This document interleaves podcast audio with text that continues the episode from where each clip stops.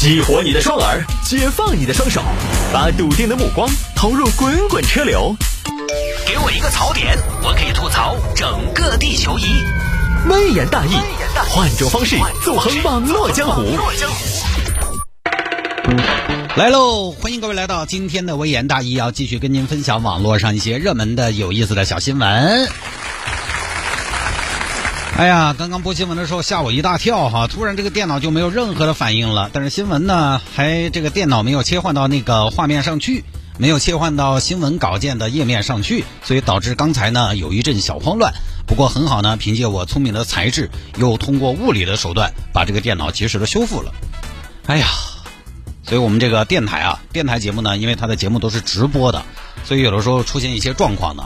啊，还希望大家可以多多包涵，我们也尽量做好我们的播前的准备工作啊。来吧，下了节目之后呢，想要跟这样一个经常在直播里边出状况的主持人来 加个微信好友的话，也欢迎大家。我的个人微信号拼音的谢探，数字的幺三，拼音的谢探，数字的幺三，第十三个个人微信号，加为好友来跟我留言就可以了。有的时候就是朋友圈啊，这个发生的生活上。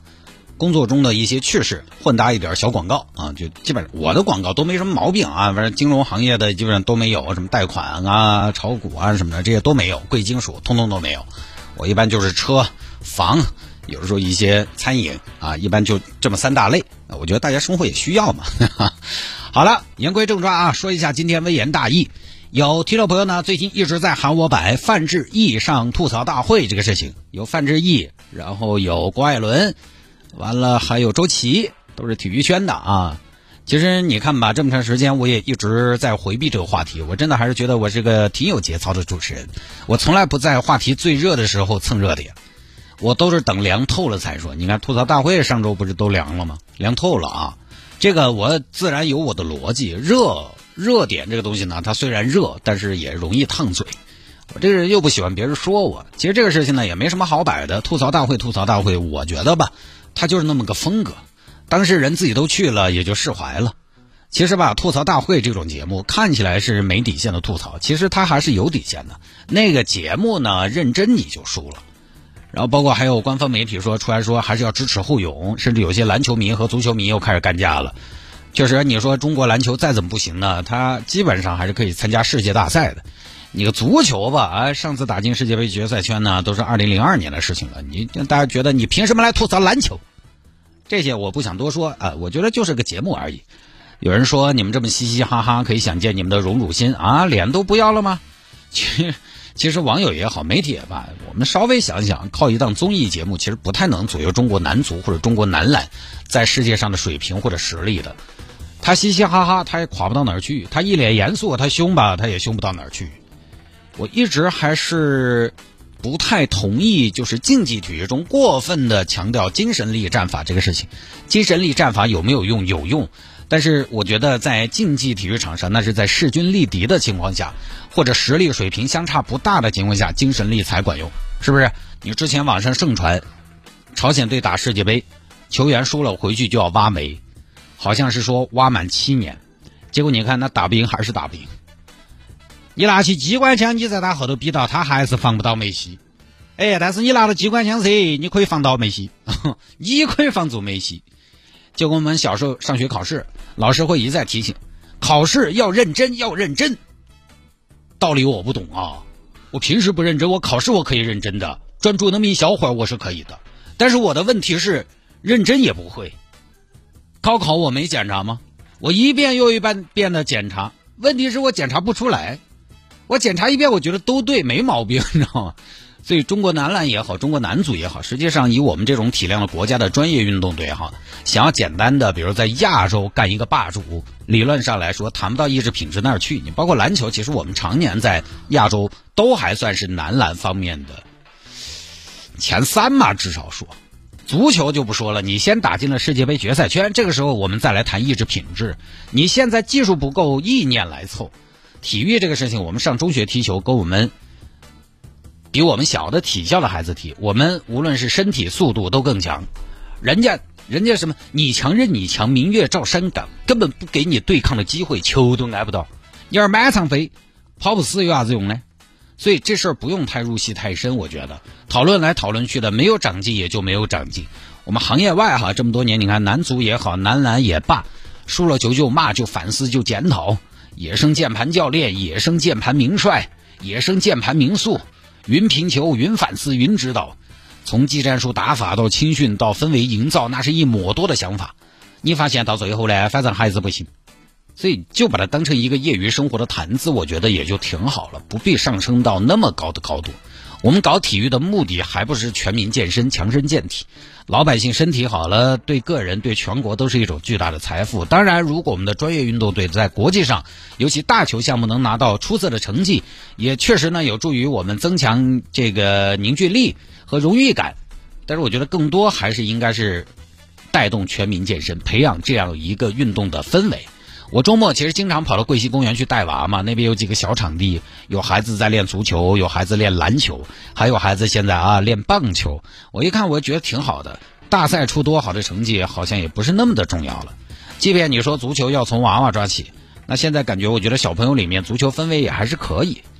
回到说范志范志毅吐槽篮球，篮球吐槽足球，实际上在节目里边，人家多而不少的是沟通了一遍的。吐槽大会这两天爆出来就是有提词器的嘛，你都不用说，还没等说出来，现场嘉宾瞄一眼提词器，不就知道要说啥了吗？范志毅上句话还没说出来，郭艾伦就已经看到下一句了。就有些话当着说其实就没问题，背后说人坏话和当面说是两码事。就整个来说，我觉得这个事情大家不必去梳理去分析，他就是简简单单吐个槽。我看还有人说这是自欺欺人的全儒主义，就这些文化人，你去问问场上的范大将军也好，郭艾伦也好，周琦也罢。谁知道你那个什么全儒主义到底是干嘛的？搞体育就搞体育嘛，纯粹一点。你上升到哲学高度不累吗？所以我现在我至今非常喜欢传统的体育教练那种状态，因为孩子现在上体育课嘛，有时候教练因为他是商业培训机构的，他觉得你给钱嘛，你一年给那么些钱，你是甲方，他对孩子呢相对比较客气，他就会呃进行很多的劝说，加油加油，宝贝，你可以的哦。孩子不想努力了，他也要做思想工作。我觉得可能这也是一种方式，但是我觉得体育这个东西，爱搞搞，不爱搞你就拉倒，你去旁边坐冷板凳看饮水机。这东西我跟你说说那么多干嘛？自己下去灭，自己下去体会。因为我觉得现在的孩子他一天听爸妈念，听学校老师念就够多了。求求你好好学习，求求你多吃蔬菜，求求你少看电视。我让他整体育，就是想告诉他，彪悍的人生不需要解释，赛场上拿成绩说话。赛场上学会输，学会赢，输了没有人安慰你自己消化，技不如人要承认。我就是希望他也具备这样一些自我消化的能力，所以我就一直觉得不搞体育的文化人，你去掺和体育干嘛？你真的啥都懂吗？我在节目里边说过一句话，体育啊，就是体育这个行业真的是谁都可以上去说两句的。大新以前说，要不我们开个体育节目说足球，我说你可别，足球这个领域谁都不服谁。你说个观点，人家一听你算老几？君不见专业教练、职业教头都要被喷，懂懂不懂足球？对吧？大家一说到足球，包括篮球也是，你有你的观点，他有他的观点。喜欢足球、篮球的朋友，你回想一下，下来摆足球，你服过谁？老子二十年的球迷，做什么？做什么不得了？你最近这两年怕是没咋看哦？做什么？我看足球的时候，你妈还没跟你爸接上头。哎，中国足球的现状就是谁也不服谁，都可以说几句。就这种节目，你你怎么做，对吧？你说房子我服你，足球我难道还没有自信？足球一个车一个，这两个领域只要觉得自己都懂，呃，自己懂的都觉得自己很牛叉。中国人根本不懂车，很多自以为懂车的人上去留言：中国人根本不懂车，自以为懂足球的，你到底懂不懂球啊？这球我去都能进，所以我就遇到这种事情，我就不讨论。体育的事情上我比较简单，体育就是野蛮体魄。规则内文明精神，搞体育就搞体育，我觉得不要搞主义。啊！你那些都是空事，少说点什么全儒主义，少说啥子全儒主义，多学下马赛回旋，多学下人球合一，咋球改，咋停球，不要停太远，比啥子都管用。反正说到这个，我今天有点放飞哈，我周一嘛，我觉得状态挺好，我觉得体育就应该这样，上去干就完了，别废话，干他。多谈实力，多谈技战术，不要谈太多精神。咱们说女排精神，女排精神，女排女排寡有精神呢。女排精神没毛病，因为打到最后需要精神。但是女排也确实厉害啊，打奥运会你起码打到小组出线嘛，才有后来的跟争冠的球队旗鼓相当、势均力敌，你才能遇到俄罗斯，才能遇到塞尔维亚嘛，实力加精神才能逆风翻盘嘛，纯粹一点嘛。而且即便我们要谈精神，精神很重要是没错，精神很重要，但是精神的形成本身就是一个内化的过程。你光是在那喊他有精神，他就有精神啦。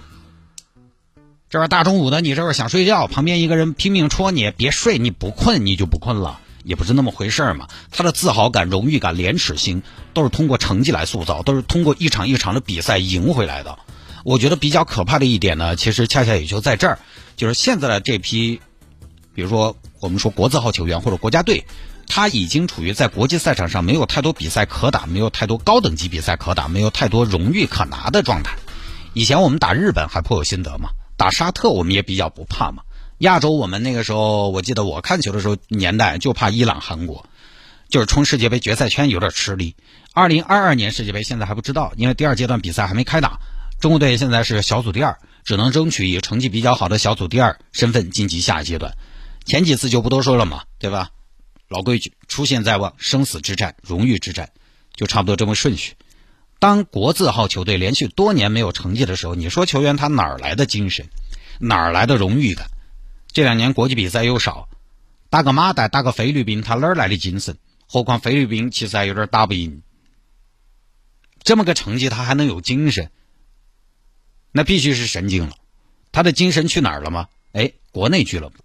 所以你看啊，社会上我们这两年流行说一个词叫什么叫内卷？国内足球就不内卷。国内足球是和气生财，谦虚。国内蛋糕就够大了，辛辛苦苦留洋可能还没有国内拿得多。我费那么些力气干嘛？他的精神也是要靠一场一场的比赛来建立的，打出来的。打赢了就有信心，打赢了有信心，慢慢的就有信心了，就有精神了。赢才有精神。竞技体育永远是实力在前，精神在后。不说了，这个大家当我乱说的。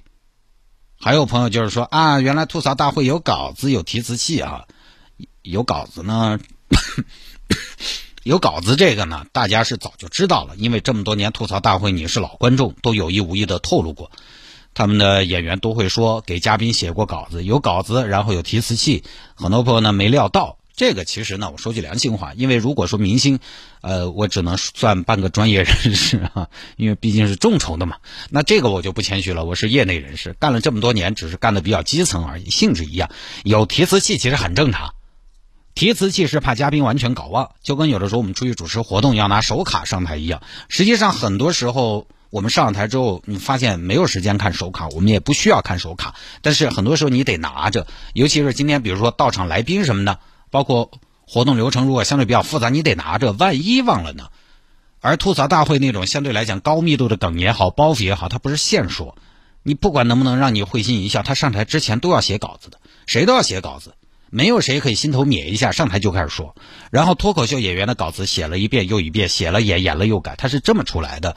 他跟我们平时说实话不一样，你说三段都无所谓，人家那要写稿子，然后提词器也不过分，因为对嘉宾来说，本来有些稿子就是人家脱口秀演员给他写的。有的时候我们即便自己写的东西让你上去说你自己的思路、自己的东西，你上去可能都要搞忘，都要错乱，何况是人家帮你写的稿子。去的都是明星艺人，有些咖位还不小，你喊他背，他又背不下来。那种舞台他要出效果，你背个一般熟还不行，一般熟还不行。前两天还有听众在咨询我说，要上台在一个比较高级的这个会议上来发言，怎么样才能做到不紧张？我说不紧张的唯一的办法就是熟，把你所有的内容烂熟于心。就是把背，把它变成说，你得非常熟悉，因为你只有在非常熟悉的情况下，你才有节奏，你才能挥洒自如，才能有效果。该停的地方你才会停，该快的地方你才会快。同样一个包袱，各位，你的节奏不同，效果完全不一样。那同样的包袱，别的相声演员讲跟郭德纲讲效果不一样。你背个半生不熟，上去还在想，嗯，这个哦，这就不行。一般的人也没有那种临场的经验，他一想呢，他就吞吞吐吐，该停的地方又快了，不该停的地方又在慢慢想，这就不行，越想越慌，越慌节奏越乱，都是要写稿子的。区别在于专业脱口秀演员他吸收的快，他有经验，他把稿子写出来，因为自己写的，然后再简单看一下，可能再多数几遍，他就能表演的还不错。那脱口秀他也有这个表演的技巧嘛，包括他有的时候忘词，一时想不起，拖一下时间互动一下，他可能还找回来。而那些不在业内的明星艺人，他没什么经验，可能遇到问题会被放大。很多朋友都问我每天微言大义有没有稿子，你觉得呢？我也要整理思路，我也要逻辑清晰嘛，所以我也是有稿子的，而且我每天很多时候都要照着说，因为日播节目我不太可能每天把我自己的稿子把它背下来。相声不一样，或大家去看线下脱口秀不一样，线下脱口秀它有个特点，它可以在不同的场合不停的演同样的内容。他今天在北京演，演完在上海演一样的，跟北京，因为他线下只做那么些人，所以他可以做到反复的去打磨和推敲一部作品。他基本上是一段或者几段同样的内容翻来覆去演，翻来覆去的改。他当然已经烂熟于心了。所以大家很多时候以为是临场，有没有临场？有临场，但是临场一定是在你准备的很充分、很有信心、很有底气的情况下才能临场的好的。就是你越有底气越自如，越自如越放松，越放松越容易出效果。有提词器很正常，我们一般主持活动都是手卡，不一定要看，但是一定要有。有提词器的活动呢，一般就是属于比较大型的活动了。那些明星你让他去背一些，他最多最多可能也就给你背个大概，不多说了啊。哎，下了节目之后呢，如果您想回听我们的节目呢，也非常简单，手机下个软件蜻蜓 FM 或者喜马拉雅。蜻蜓 FM 的这个点击量呢，影响到我每个月的收入。影响我们的 KPI，它这个是要算入我们的绩效考核的，所以大家踊跃使用蜻蜓 FM 啊！当然，如果你说探哥我不想为你的绩效添砖加瓦，你我跟你差距已经很大了，我嫉妒你啊！